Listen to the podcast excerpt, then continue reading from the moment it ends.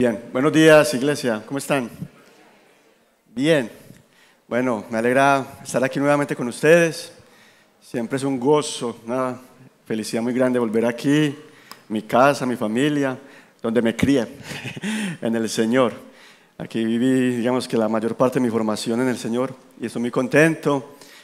Eh, un poquito extraño porque veo muchos rostros nuevos y siento que soy conocido para ellos, pero yo los distingo, me saludan como, como me conocen. Y yo, pero igual me alegra, ¿verdad? Ver tantos rostros nuevos muestra de que Dios está trayendo y sumando personas hasta su iglesia. Gracias a Dios porque por estas sillas que están tan cómodas, espero no se duerman en la predicación. Qué bendición estas sillas. Bendición para Rey de Caldas porque las que estaban ahí sí se fueron para Caldas. Entonces, gloria a Dios también por eso. Muy bien, hermanos. Saludos de, la iglesia al Rey de Caldas, la hija de ustedes. Vamos bien, gracias al Señor. Y fruto de eso, gloria a Dios que puedo estar aquí tranquilo porque estamos allá en un proceso de formación de, también de ancianos y pastores.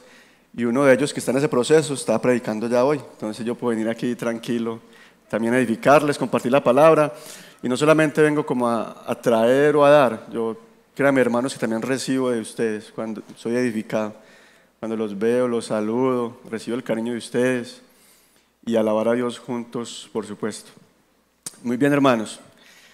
Eh, yo no sé, yo, yo, he sentido que yo como que me caracterizo por, como por predicar mensajes como muy confrontantes, de mucha exhortación, pero últimamente Dios como que me está cambiando una temporada, no sé, como, como palabra de ánimo y eso es lo que yo quiero dar hoy, con una palabra de, ánimo para la iglesia.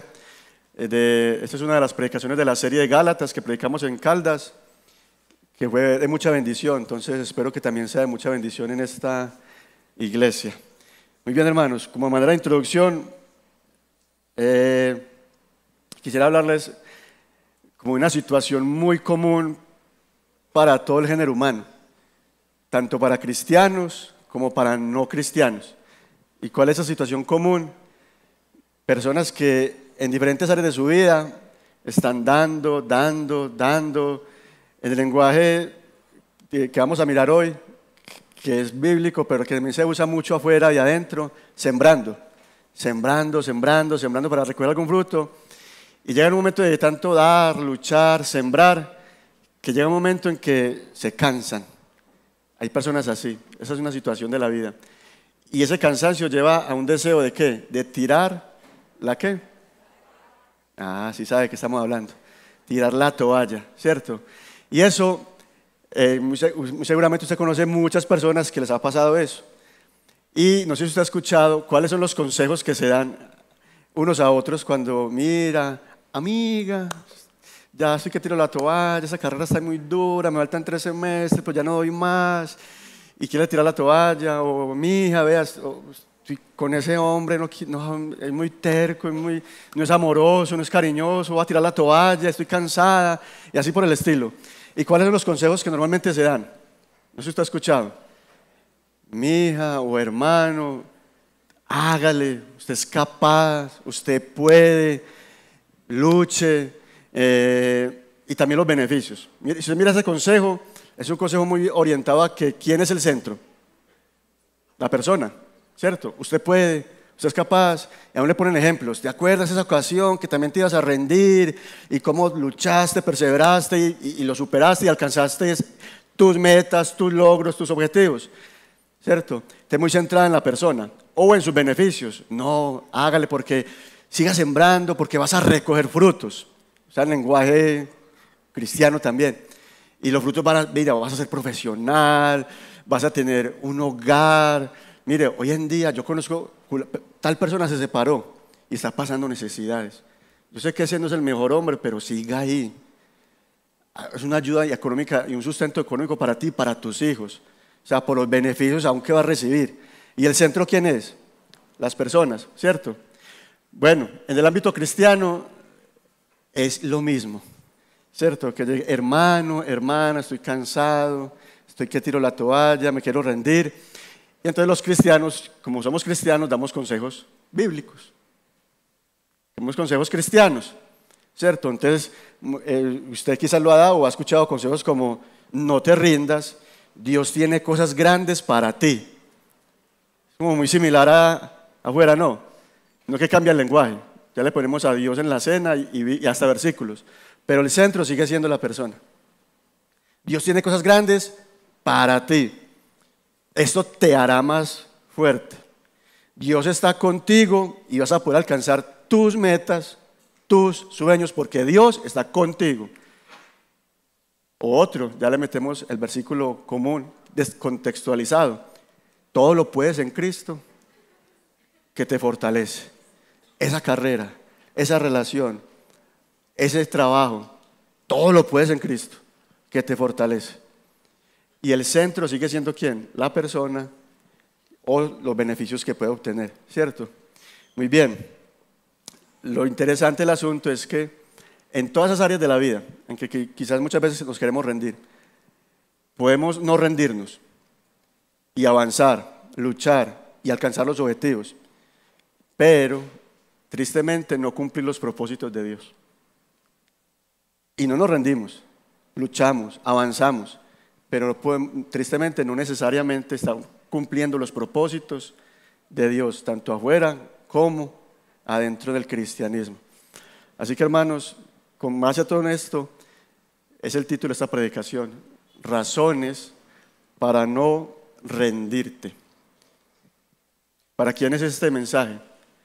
Para aquellas personas que están sembrando y sembrando y sembrando, enfocados en eso y en recoger frutos de eso, pero que quizás, que está cansado, se quiere rendir, pero también es parte del mensaje orientarte de parte del Señor, que quizás esa no es la siembra y la lucha que el Señor quiere que tú te enfoques, priorices y te apasiones. Quizás el Señor quiere y está más enfocado en que tú siembres, siembres, luches, trabajes, pero en otro tipo de cosas que quizás son para ti lo más grande, lo más importante, porque finalmente son cosas de aquí, de la tierra. Entonces, como para enfocarte en qué realmente tú debes de, valga la redundancia, enfocarte en sembrar y trabajar. Y también ese mensaje es para aquellos que están luchando por vivir los propósitos de Dios, pero están cansados, desanimados, se quieren rendir y quieren tirar la toalla. Entonces, espero en el Señor que este mensaje obre en el corazón, trayendo ánimo y conforte el corazón. Así que les invito a que vayamos a Gálatas capítulo 6 y vamos a mirar los versículos 7 al 10. Y como es costumbre aquí, pongámonos en pie para leer la palabra del Señor.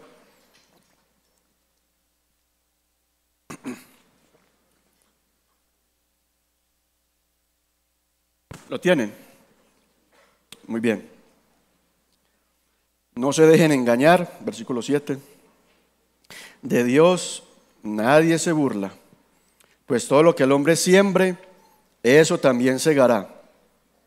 Porque el que siembra para su propia carne, de la carne segará corrupción. Pero el que siembra para el espíritu, del espíritu segará vida eterna. No nos cansemos de hacer el bien, pues a su tiempo, si no nos cansamos, segaremos. Así que entonces, hagamos bien a todos según tengamos oportunidad, y especialmente a los de la familia de la fe. Oremos, Padre, gracias por la bendición de, adorarte, de exaltarte, ese himno hermoso de, de quien es digno de desatar los sellos, ese coro hermoso, ese himno de donde te exaltamos a ti Jesús como el único digno de de la gloria, la honra. Y aunque este mensaje pueda orientarnos a eso, a Jesús. Aquí estamos frente a tu palabra, Señor, necesitados de ser confrontados, reprendidos, instruidos por tu palabra. Y ella es útil para esto. Así que, Padre, hoy háblanos, edifícanos, aliéntanos, anímanos, confórtanos a través de tu palabra y que tu palabra lleve cautivo nuestros pensamientos a la obediencia a Cristo Jesús. Usa mis debilidades, usa mi vida y que tu iglesia hoy sea edificada para tu gloria. En el nombre de Jesús. Amén y amén. Tome asiento, mis hermanos. Muy bien, Pablo nos va a decir lo mismo, no se rinda, pero no se rindan en la causa correcta y por las razones correctas. Si usted nota el versículo 7 dice, no se dejen engañar. Y el versículo 9, no nos cansemos. Hay dos no, ¿cierto? El no se dejen engañar es una advertencia. Y el no nos cansemos es una palabra de ánimo. Entonces la advertencia la va a mencionar solamente, pero me voy a enfocar en la palabra de ánimo. No nos cansemos. Y esa palabra, no se dejen engañar, de Dios nadie se burla. Mire, esa palabra burla, cuando usted la estudia en el original, es levantar la nariz o el hocico. Literalmente es así. Y es como hacer ese gesto de... No, no, han visto eso, usted no lo ha hecho. ¿Cierto? Y es una palabra como de qué? Oigan a este. ¿Cierto? Como de desprecio, de rechazo. Y el texto está diciendo, Pablo, no se dejen engañar, creyendo que pueden menospreciar, despreciar a Dios, su palabra, sus mandamientos, viviendo para la carne, naturaleza pecaminosa, sin creer que van a cosechar consecuencias. De esa naturaleza van a cosechar corrupción, dice el pasaje. O sea que hay gente que es así, cristianos, que hacen así, literalmente no lo hacen, pero sí viven despreciando, menospreciando, rechazando la palabra de Dios, sembrando para su naturaleza pecaminosa, y lo que van a recoger o están recogiendo es corrupción. Muy bien, pero la palabra es no nos cansemos, una palabra de ánimo, que es a lo que nos vamos a enfocar. Así que Pablo lo que está diciendo es con este pasaje que vamos a mirar hoy es lo siguiente. Así como el que siembra para la carne cosecha corrupción, también el que siembra para el espíritu también va a recoger unos resultados. Entonces va a decir eso. Pablo también nos va a decir en este pasaje una palabra de ánimo con una advertencia o aclaración y lo que nos va a decir es amplíen esa siembra. Y eso es, como dice el pastor Andrés, la ruta de estudio, de este estudio bíblico que tiene como entre estudio, predicación. Y es nuestro primer punto, sembrar para el Espíritu dará un resultado. Segundo punto, sigue sembrando para el Espíritu. Y usted notó, el Espíritu está ahí con E mayúscula, que significa el Espíritu de Dios. No te rindas. Y tercero, amplía la siembra. Así que vamos para nuestro primer punto de esta predicación, siembra para el Espíritu, siembra para el Espíritu dará un resultado. Mira el versículo 8, la segunda parte. Pero el que siembra para el Espíritu, del Espíritu segará vida eterna. No dice segará la vida eterna. Y ese detalle es importante. Del Espíritu segará vida eterna. De frente a esto, no sé si usted le surge la pregunta, a mí cuando leí este pasaje me surgieron dos preguntas. ¿Qué significa sembrar para el Espíritu? ¿Y qué significa recoger, segar, cosechar vida eterna? Porque uno podría decir, si yo hago estas cosas de siembra y recojo la vida eterna, como la entendemos, es como si fuera por obras, no.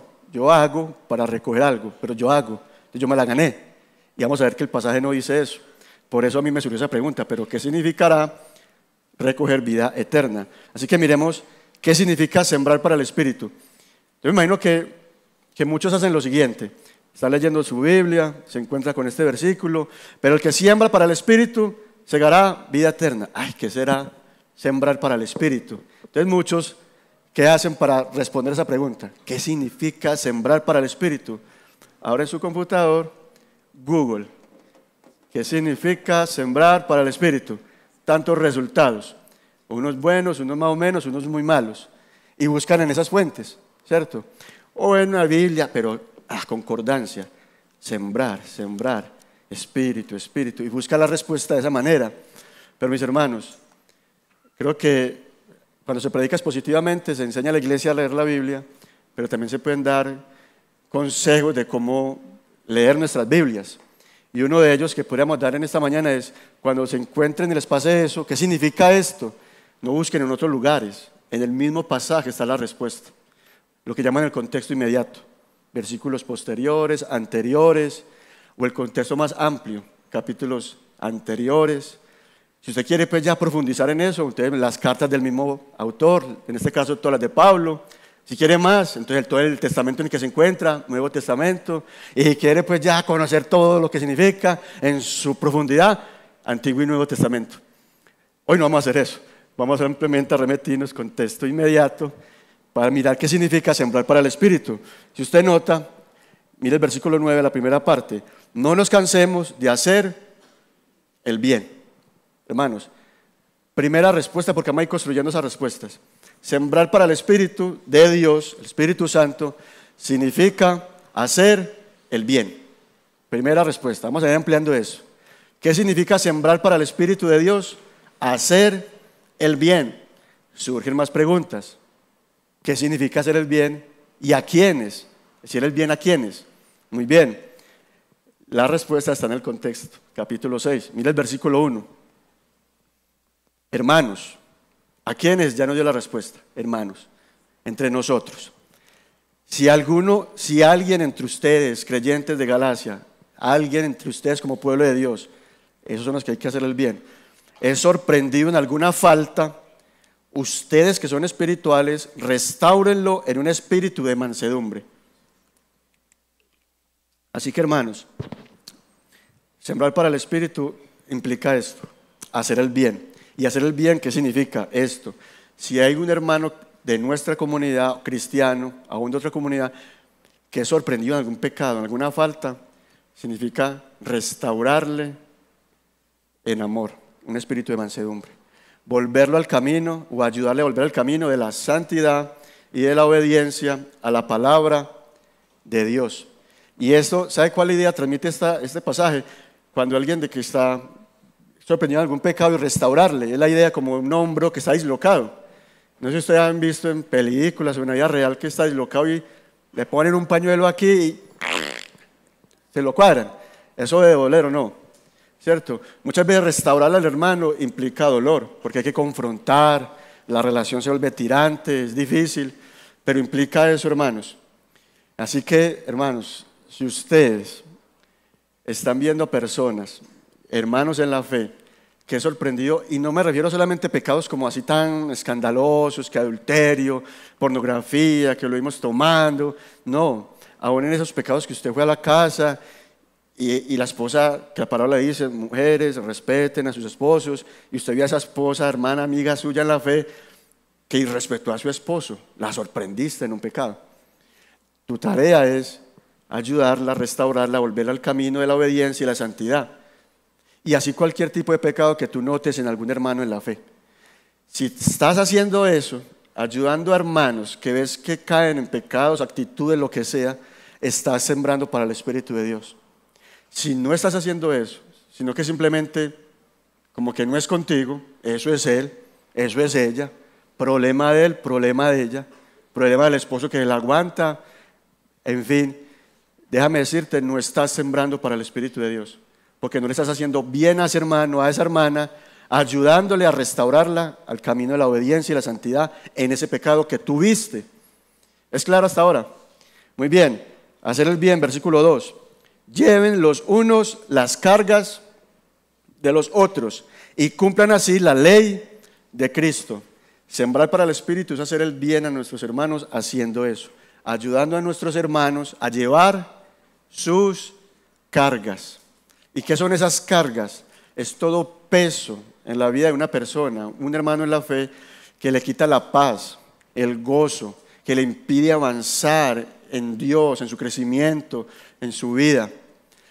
Pero ¿sabe qué? Me gusta cuando uno mira esa palabra de las tuyas, da la idea de hombro a hombro con un hermano, ayudándole a llevar ese peso. Es como que estuviera llevando 100 kilos y usted pone su hombro en él y ya la carga es más que más llevadera, ya no cargas 100, 50, qué sé yo, pero no es tan difícil la carga. Pero implica eso, hombro a hombro, cercanía, acercarte. La pregunta es si estamos viviendo ese tipo de relaciones, donde nos acercamos a los hermanos, compartimos con los hermanos, nos visitamos, nos relacionamos profundamente al punto que conocemos cuáles son las cargas que nuestros hermanos de la fe están llevando.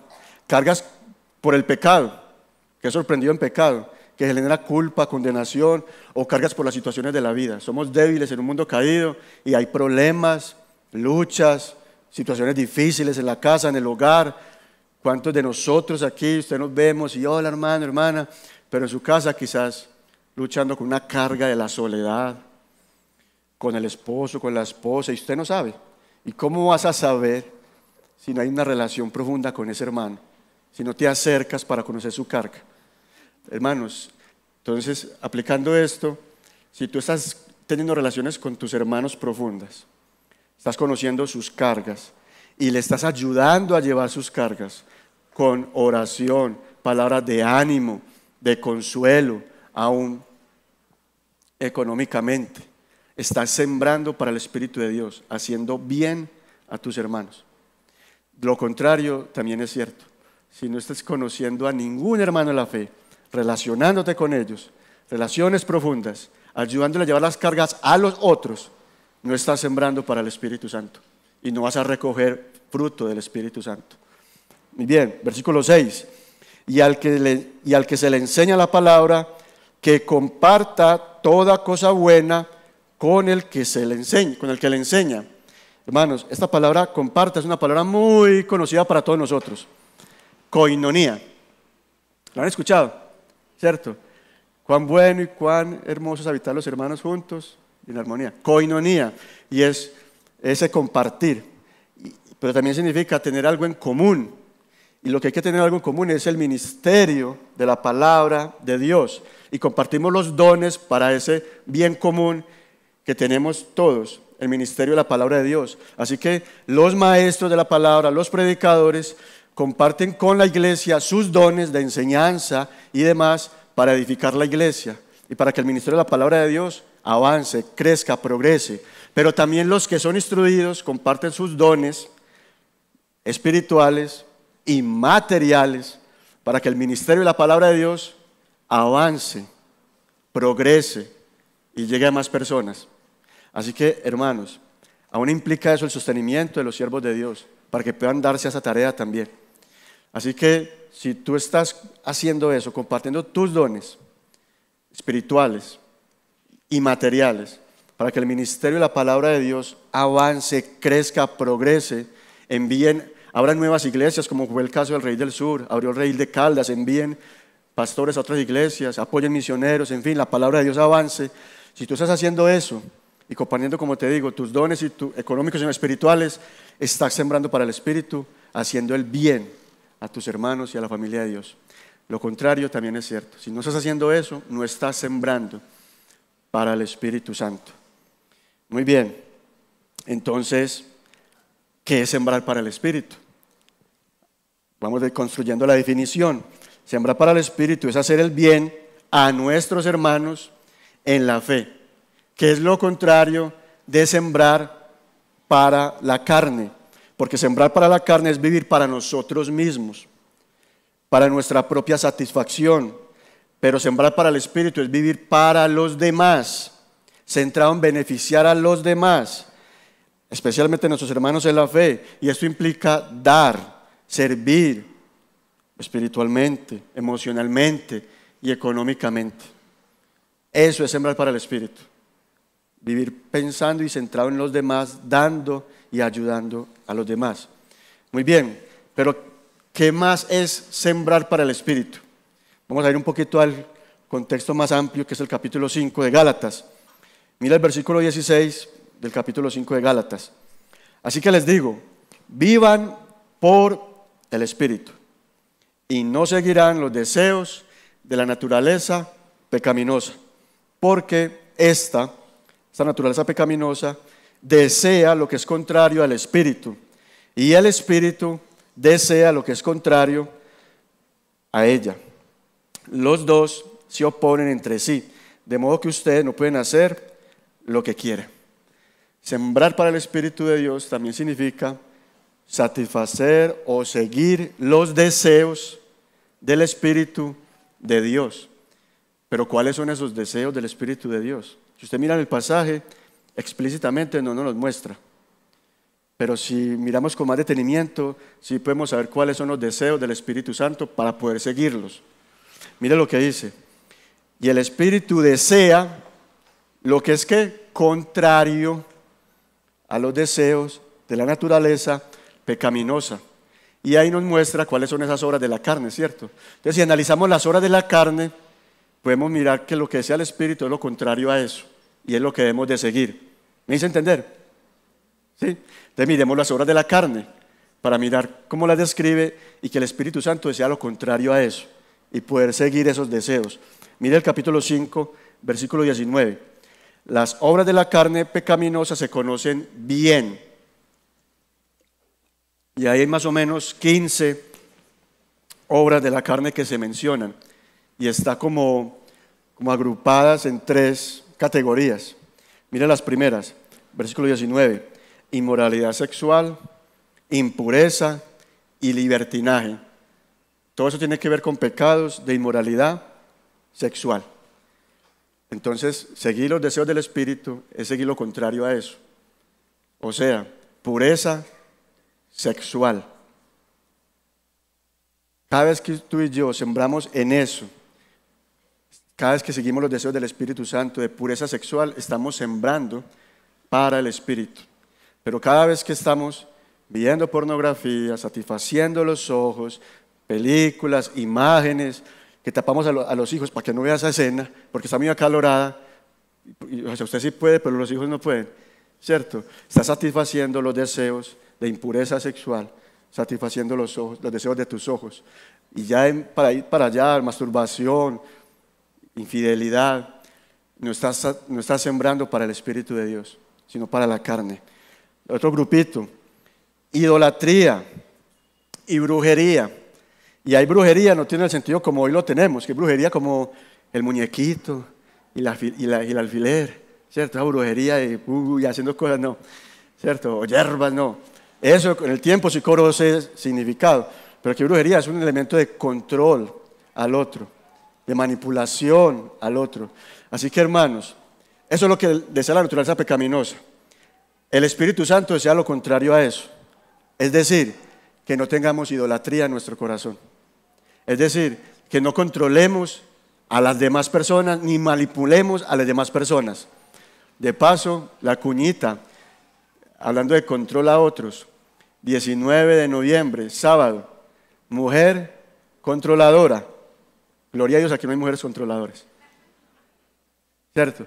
Les invito. En Caldas de la iglesia van a ir muchas porque entendieron que el 99.999% de las mujeres tienen la lucha del control.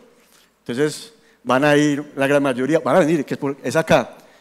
Les animo a que vengan a, hacer, esta capacitación, a esta conferencia, Mujer Controladora, para que siembren para el Espíritu y dejen de estar controlando la vida, el esposo, los hijos, todo, y siembren para el Espíritu.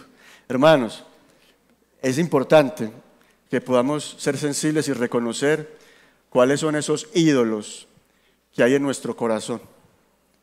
Eh, eso que, en que ponemos nuestra felicidad, nuestra esperanza, nuestra confianza, todo nuestro ser aparte de Dios. Eso se convierte en un ídolo. Y puede ser cosas aún buenas, los hijos, el trabajo, una carrera, lo que sea. Si en eso estamos poniendo nuestra esperanza, nuestra confianza, toda nuestra pasión, nuestro amor, que sin eso me muero. Idolatría. Y nuestro corazón es una fábrica de ídolos, como alguien dijo por ahí. Cada vez que tú mueres con la ayuda del Señor a esos ídolos y los vences, estás sembrando para el Espíritu. Cada vez que sueltas el control y entiendes que Él es soberano y Él tiene el control. Así que, hermanos, miren, muchas cosas que aún vivimos difíciles, es una gracia de Dios. Porque en eso Dios nos está mostrando ídolos de nuestro corazón. Y la idea es que si usted está batallando y esto me está afectando, revisa si es un ídolo y siembra para el Espíritu muriendo y venciendo eso. Muy bien, hermanos, entonces construyamos más la definición. ¿Qué es sembrar para el Espíritu? Sembrar para el Espíritu de Dios es hacer el bien a nuestros hermanos en la fe y satisfacer los deseos del Espíritu, viviendo en pureza sexual, amando a Dios por encima de todo y cultivando buenas relaciones con nuestros hermanos. Se me escapó este, este tercer grupo de las obras de la carne, que tiene que ver con buenas relaciones con los hermanos. Obras de la carne como odio, discordia, celos, arrebatos de ira, rivalidades, disensiones, sectarismos y envidia. Todo eso tiene que ver con las relaciones interpersonales. Hermanos, cuando vivimos en la carne estamos viviendo en eso, celos, pleitos, rivalidades, odios, y no estamos sembrando para el Espíritu. Pero cuando estamos perdonando, amando, soportando, aceptando al otro, tal y como es, y recibiéndolo así como es, estamos sembrando para el Espíritu, cuando estamos cultivando eso. Pero no es que con este hermano no me relaciono porque es muy cansón, o habla muy duro, o no habla nada. Hermano, eso es una especie de sectarismo. Hago, cierto, con un grupo me relaciono, pero con otros no. No está sembrando para el Espíritu Santo. Muy bien, la segunda pregunta que dijimos que surgía era, ¿qué significa cosechar vida eterna? Y ese término vida eterna, en la Biblia vemos como dos usos de, esto. Uno se refiere como cuando morimos acá, en ese ámbito terrenal, y vamos a estar con el Señor eternamente, disfrutando de su presencia y una relación con Él eterna, ¿cierto? Y tiene que ver como con el futuro, cuando morimos. Es un sentido que muchos pasajes le dan. Pero también muchos pasajes le dan el sentido de ahora, vida eterna aquí, en el ahora. Mire, por ejemplo, Juan 3:36. El que cree en el Hijo, en Jesús, tiene vida eterna. No dice que tendrá, sino que tiene, ya la tiene, el que cree en Jesús tiene vida eterna. Hermanos, voy a explicar un poquito más qué significa eso, pero pudiéramos decir que, porque mire que no es el que siembra para el Espíritu va a cosechar la vida eterna, sino va a cosechar vida. Y es un tipo de vida que es eterna. El que siembra para el Espíritu de Dios va a cosechar vida espiritual y un tipo de vida que tiene frutos, consecuencias, trascendencia eterna. Y vamos a mirarlo, por ejemplo, eh, como en tres pasajes. Juan 10:10. 10. ¿Qué dice? El ladrón vino para robar, matar y destruir, pero Jesús vino para traer y vida qué? En abundancia. Juan 14:6. Jesús dijo, yo soy el camino, la verdad y la vida. Así que hermanos, mire, cosechar vida eterna, vida, significa cosechar la vida de Jesús en nosotros esa vida abundante a Jesucristo en nosotros. Y Gálatas corrobora eso cuando dice el fruto del Espíritu, ese fruto que vamos a recoger, de sembrar en Él. en cambio, el fruto del Espíritu es amor, alegría, paz, paciencia, amabilidad, bondad, fidelidad, humildad y dominio propio. Esas características de ese fruto no es nada más y nada menos que el carácter de Jesucristo. Así que si unimos Juan 10, 10, 14, 6 y este fruto del Espíritu, estamos diciendo que el que siembra para el Espíritu de esta manera, ¿qué va a recoger? ¿Qué va a cosechar? ¿Cuál va a ser el fruto en su vida? El carácter de Jesús creciendo dentro de nosotros. La imagen de Jesús siendo formada en nosotros. La vida de Jesús, esa vida plena en Jesucristo, creciendo en nosotros. Ese es el fruto que vamos a recoger. Entonces podríamos concluir con este punto. Pablo está diciendo que cuando sembramos para el Espíritu, haciendo el bien a nuestros hermanos, como lo mencioné, restaurándoles a la obediencia y santidad, ayudándoles a llevar sus cargas, compartiendo lo que Dios nos da para el avance del Evangelio, procurando vivir en santidad, satisfaciendo los deseos del Espíritu, vamos a obtener el fruto del Espíritu Santo una vida abundante en Cristo, el carácter de Jesús creciendo en nosotros. Y quizás afuera, metas, objetivos, frutos que queremos recoger, podemos desmayar y no alcanzarlos y fracasar. Pero si fracasamos en este fruto, si es un total fracaso, porque este fruto es eterno, lo demás es temporal para esta tierra, pero este fruto es eterno. Jesús creciendo en nosotros. Muy bien, entonces podríamos construir la definición como cuando sembramos para el Espíritu, haciendo el bien a nuestros hermanos en la fe y satisfaciendo los deseos del Espíritu, el resultado será crecer en una vida abundante en Cristo, siendo cada día más como Él. Pero hermanos, eso de pronto medio lo entendemos, lo sabemos, pero seamos honestos. Cuando estamos, quizás muchos están haciendo esto, ayudando a sus hermanos en la fe, a crecer en su santidad, ayudándole en sus cargas, contribuyendo con todo lo que usted puede para el avance de la palabra de Dios, viviendo en santidad, satisfaciendo los deseos del Espíritu, apartándose de la inmoralidad sexual, de la idolatría, eh, del control, en buenas relaciones, cultivando, perdonando.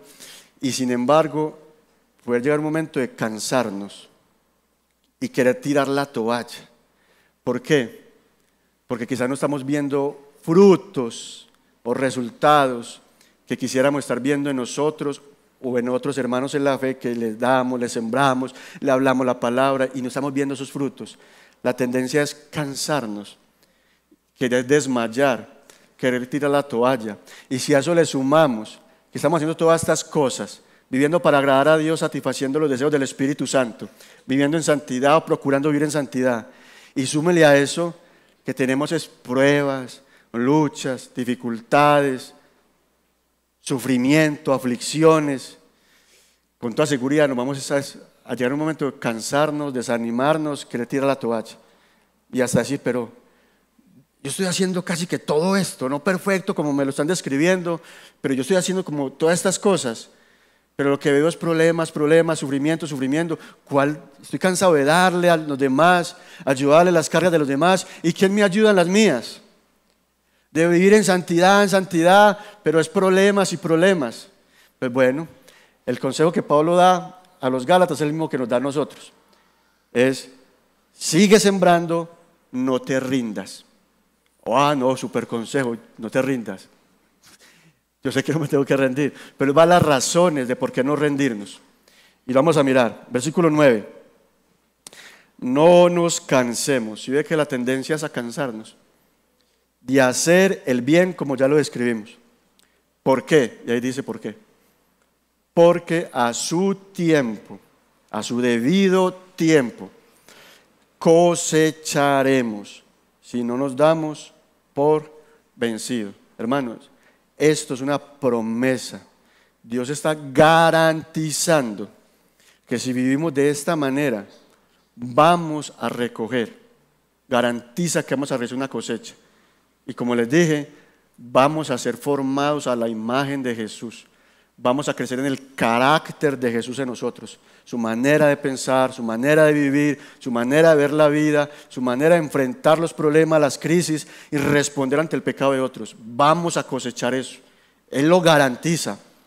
Pero como les dije, dije en el bosquejo, una palabra de ánimo con una aclaración. Y la aclaración es, pero a su debido tiempo. No es en el tiempo nuestro, es en el tiempo del Señor que vamos a recoger esos frutos. Aún quizás en hermanos que estamos sembrando también para el, Espíritu que también ellos tienen de, de Dios. Es en el tiempo de Dios.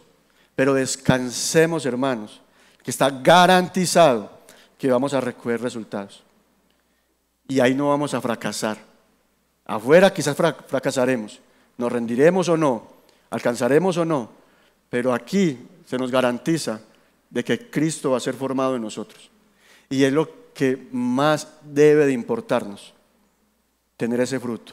Ese es el objetivo de cada cristiano, ser como Jesús, aunque fracasemos en todas las áreas en esta tierra. ¿Por qué? Porque ese es el objetivo de Dios con nosotros. Romanos 8:28, ¿qué dice? A los que aman a Dios, todas las cosas, aún lo que estás viviendo, nos ayudan para nuestro bien. Pero el versículo 29 casi no se menciona cuando se me dice ese versículo.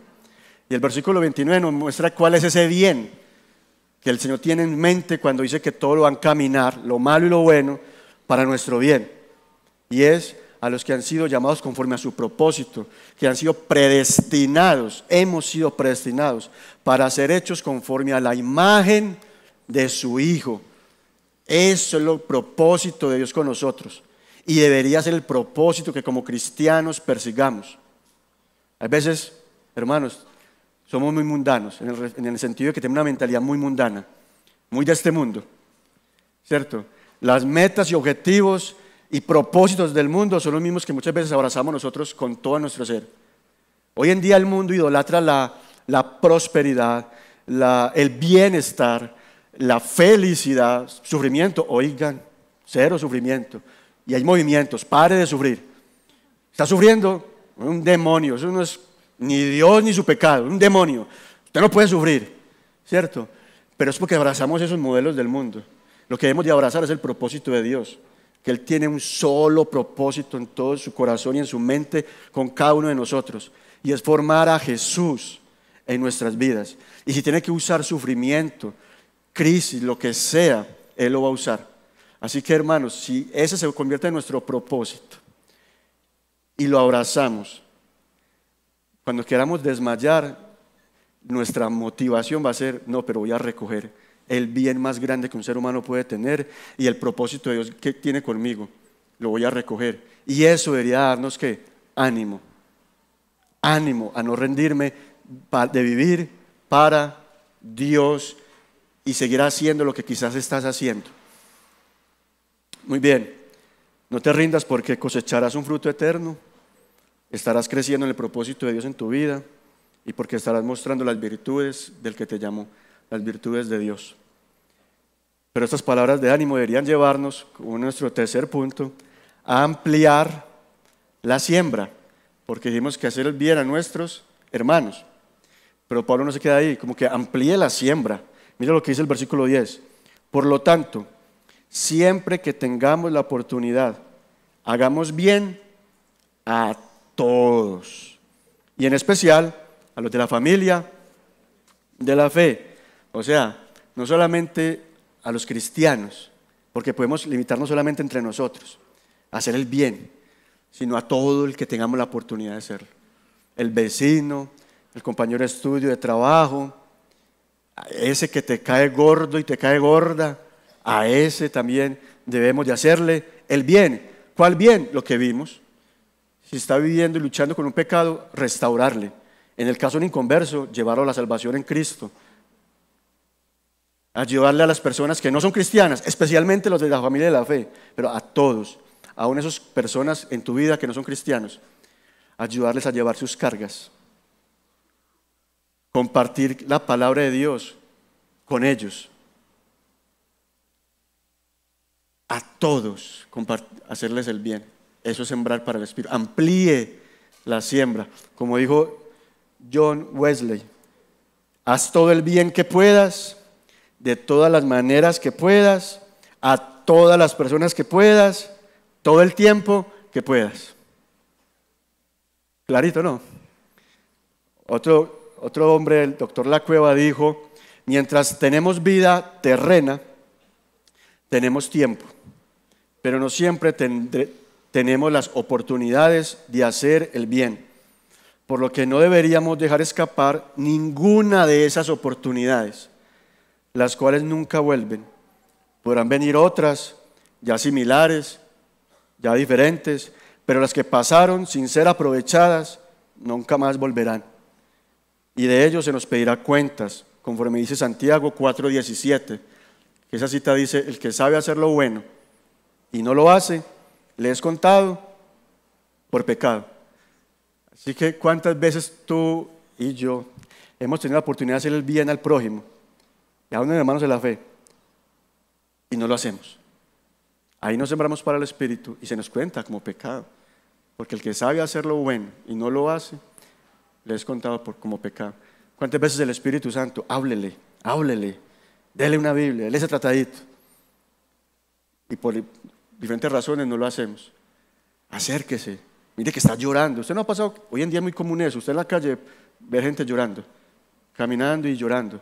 Y usted, ay, qué pesar, que Dios le ayude y sigue. Qué pesar. Una oportunidad de hacer el bien. Acércate, puedo orar por ti, ¿qué te pasa? Y no lo hacemos. ¿Por qué? Porque estamos, hermanos, centrados en nosotros mismos y no estamos centrados en ayudar y beneficiar a los demás, sino que nos ayuden y nos beneficien. ¿Cierto? Así que, hermano, podemos concluir que sembrar para la carne es vivir para nosotros mismos, para nuestra propia satisfacción, pero sembrar para el Espíritu es vivir pensando en los demás, vivir para ayudar a los demás vivir centrado en beneficiar a otras personas a nuestro alrededor, especialmente a los de la familia de la fe. No pudiera terminar este mensaje sin hablarles de Jesús, ¿cierto? Toda predicación debe terminar en Jesucristo. Y quiero hablar de Jesús como ejemplo, como modelo y también como esperanza para nosotros. Hechos, capítulo 10, los versos 37 al 38, mira lo que nos dice. Ustedes saben lo que ocurrió en toda Judea, comenzando desde Galilea, después del bautismo que Juan predicó. Ahí empezó el ministerio de Jesús. Cómo Dios ungió a Jesús de Nazaret con el Espíritu Santo y con poder, el cual anduvo haciendo bien y sanando a todos los oprimidos por el diablo, porque Dios estaba con él. Hermano, Jesús nos da ejemplo de eso. Él vivió para hacer el bien a los de la familia de la fe, a sus discípulos, pero también no solamente a ellos, a todos, incluso a los que lo crucificaron. A los que lo crucificaron, crucifícale. Multiplicó los panes y los peces y les dio. Les resucitó los hijos, a algunos de ellos. Les hizo milagros de sanidades, sabiendo que lo iban a crucificar. Y les hizo el bien. Y a sus, discípulos también les hizo el bien. ¿El bien de qué manera? En su problema con el pecado, enfocándolos hacia Dios, hacia la salvación, llevando las cargas de ellos, predicándoles la palabra. Mira lo que dice Hebreos capítulo 12, versículos 2 al 4, y presta mucha atención a esta cita si tú estás viviendo ese, asunto de cansancio, desánimo, quiero tirar la toalla, no veo fruto, no veo que nada esté pasando y quieres desmayar, esta cita es para ti.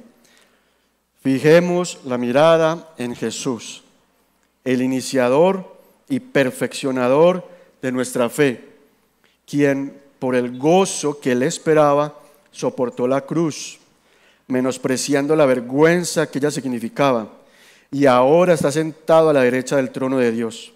Así pues, consideren a aquel que perseveró frente a tanta oposición por parte de los pecadores. ¿Para qué? Para que no se cansen ni pierdan el ánimo en la lucha que ustedes libran contra el pecado. Todavía no han tenido que resistir hasta derramar su sangre como nuestro Señor Jesucristo. Así que hermanos, si no estás cansado, pero llegas en algún momento a cansarte y a perder el ánimo, o si estás actualmente cansado y, has perdido el ánimo, el texto nos dice, fija tu mirada en Jesús, siéntate, cierra tus ojos, ves tras vez que estés experimentando eso y considera a Jesucristo, la vida de Jesucristo, que perseveró aún en medio de los pecadores, aún en medio de tanta oposición, considera a Jesucristo para que no te canses ni pierdas el ánimo. ¿Qué tal si respondemos al Señor en oración? No sé cuál sea nuestro, tu caso, si estás sembrando para el Espíritu o no, para la carne, pero respondamos a Dios en oración. No sé cómo el Señor te habló esta mañana, pero te invito a que hables con Dios, examinando cómo ha sido tu vida. ¿Estás sembrando para el Espíritu? Y es más que leer Biblia, Biblia, congregarte, congregarte, no. Escuchar música cristiana, es más que eso. Estás viviendo para ayudar a tus hermanos en la fe. Es más, para ayudar a todo el que puedes en sus luchas contra el pecado, en sus cargas, en que la palabra de Dios se extienda a ellos y a todas las más personas que se pueda. Si no estás haciendo eso, quizás sea un motivo para que tú le pidas, Señor, perdóname. Porque estoy centrado en mí, enfocado en mí, que me ayuden, que me bendigan, viviendo centrado en mí, en mí, Señor, perdóname. Y ayúdame, Señor, a partir de hoy, empezar a pensar en cómo doy, ayudo, sirvo económicamente, emocionalmente y de todas las maneras que pueda, dando tiempo, tomándome el trabajo de relacionarme, conocer a mis hermanos, conocer las personas, ayudar al otro. Señor, ayúdanos a sembrar para el Espíritu. Pero que la motivación sea que nuestro corazón arda el propósito que tú tienes con nosotros, de ser cada día más como Jesús, su imagen, su carácter formado en nosotros. Perdónanos si ese no es nuestro propósito en la vida. Perdónanos si ese no es, no es nuestro mayor bien, ni lo que perseguimos con, con tantas fuerzas, con tanto ímpetu, con tanta pasión y ganas.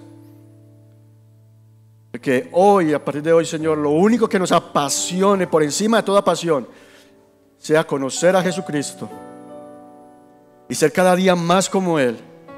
Porque no hay mayor virtud, no hay mayor logro, no hay mayor bien en este mundo que ser como Jesucristo, el Hijo de Dios, nuestro Salvador.